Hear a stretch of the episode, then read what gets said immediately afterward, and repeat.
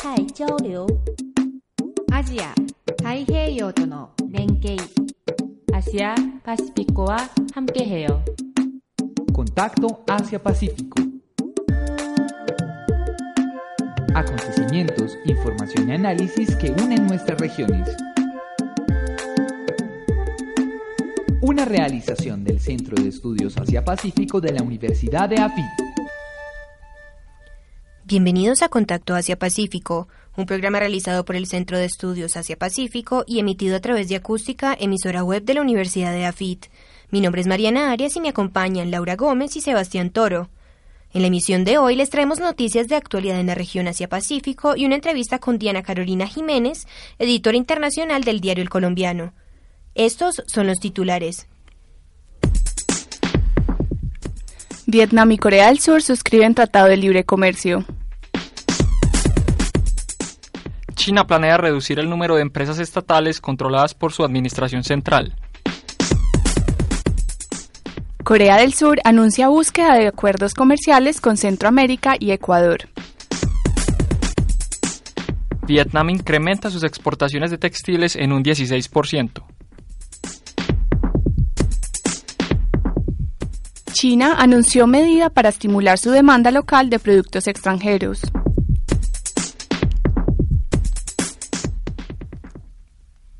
En Vietnam y Corea del Sur. El 5 de mayo, luego de dos años de negociaciones, Vietnam y Corea del Sur suscribieron un tratado de libre comercio. El acuerdo abarca sectores del comercio de bienes y servicios e incluye medidas fitosanitarias, inversión y propiedad intelectual. La rúbrica del Tratado con Corea del Sur hace parte de la Estrategia de Integración de Vietnam, el cual ingresó a la Organización Mundial del Comercio desde enero de 2007.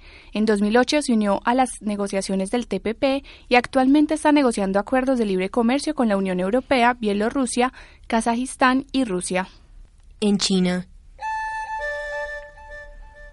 La Comisión de Administración y Supervisión de Activos Estatales de China planea reducir de 112 a 40 los conglomerados estatales controlados por la entidad.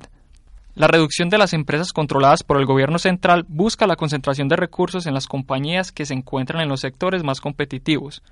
Lo anterior se está llevando a cabo mediante fusiones y adquisiciones, como la reciente integración al principal conglomerado estatal de alimentos de China, COFCO, de la empresa china Huafu Group. Además, en el mes de marzo, las autoridades aprobaron la fusión de las principales empresas de material ferroviario en China, la CNR y la CSR, para aumentar su competitividad en los mercados internacionales. En Latinoamérica y Corea del Sur. El pasado mes de abril, Corea del Sur anunció que ha completado los procedimientos internos necesarios para el inicio de negociaciones con países centroamericanos y Ecuador. Las negociaciones se realizarán con miras a la consecución de acuerdos que faciliten el comercio entre los países latinoamericanos y Corea del Sur. En el caso de Ecuador, sería un acuerdo estratégico de cooperación económica. En el bloque centroamericano, los países con los cuales Corea del Sur tiene interés de suscribir acuerdos comerciales son Guatemala, El Salvador, Honduras, Nicaragua, Costa Rica y Panamá. En Vietnam. Las exportaciones de textiles de Vietnam se incrementaron un 16% para el año 2014 y se prevé que mantengan el mismo ritmo de crecimiento para el 2015 hasta alcanzar 24.500 millones de dólares en un país que se constituye como el segundo exportador de textiles para el mercado japonés y estadounidense. La industria textil de ropa se encuentra dentro de los principales sectores en obtener ingresos para la economía vietnamita, junto con la industria de la manufactura de telefonía, smartphones y repuestos. En China.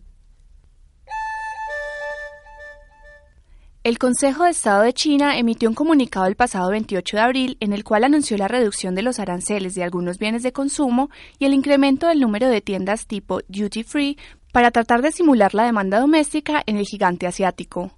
La demanda de productos extranjeros por parte del consumidor chino se ve normalmente afectada por los altos aranceles a las importaciones y estos prefieren adquirirlos en otros países como Japón y Corea del Sur.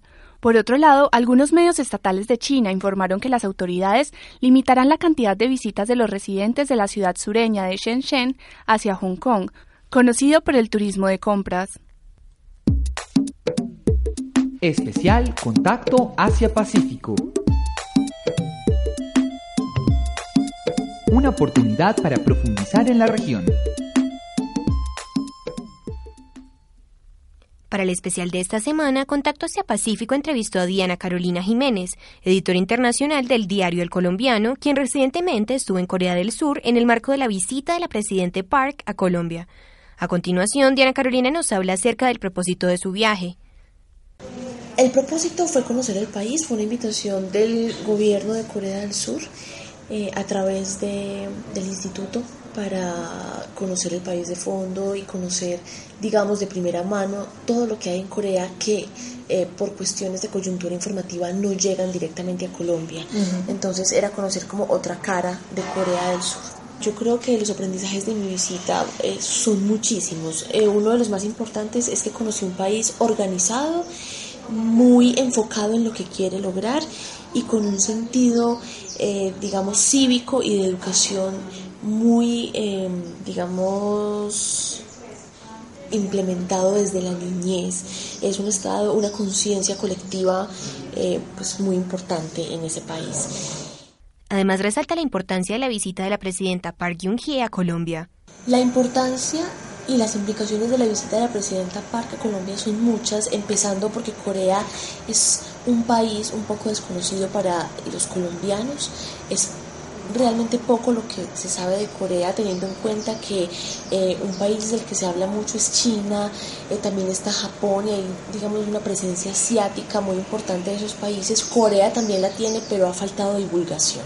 Entonces, cuando viene la presidenta Park a Colombia, es también para hacer presencia y mostrar un país que poco sale en los medios, del que poco se habla, pero que cada vez toma más fuerza, no solo comercial, sino culturalmente en Colombia. Esas son las implicaciones que creo dar a conocer el país, firmar acuerdos importantes y es un mensaje de amistad histórica muy importante también que da la visita de la presidenta. Por último, describe las lecciones del Corea del Sur para Colombia, que identificó en la entrevista en la que tuvo la oportunidad de participar con la presidenta Park. Hay dos asuntos importantes de los que Colombia puede aprender de Corea y es el asunto, el tema de la educación, la importancia que le da Corea al tema educativo desde después de la guerra, estamos hablando de 1950 más o menos, en, en, el que Corea pone como política de Estado la educación y gran parte de ella gratuita. Y eso puede aprender Colombia en la importancia que le da Corea al sistema educativo, a que primero sea la educación que muchas cosas y que la educación sea al mismo tiempo, y ahí entramos a la segunda parte y es el milagro económico coreano, eh, un crecimiento en muy pocos años muy representativo y cómo la educación se relaciona con ese crecimiento económico. Yo pienso que ahí Colombia tiene mucho para aprender. Hemos llegado al final de nuestra emisión. Los invitamos a escuchar el próximo programa de Contacto Asia Pacífico en señal en vivo todos los martes, jueves y domingos a las 2 y 30 de la tarde por la emisora web acústica.eafit.edu.co. Muchas gracias a nuestros oyentes.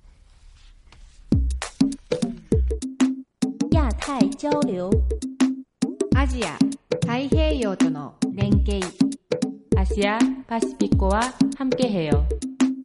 Contacto Asia-Pacífico. Acontecimientos, información y análisis que unen nuestras regiones. Una realización del Centro de Estudios Asia-Pacífico de la Universidad de AFIT.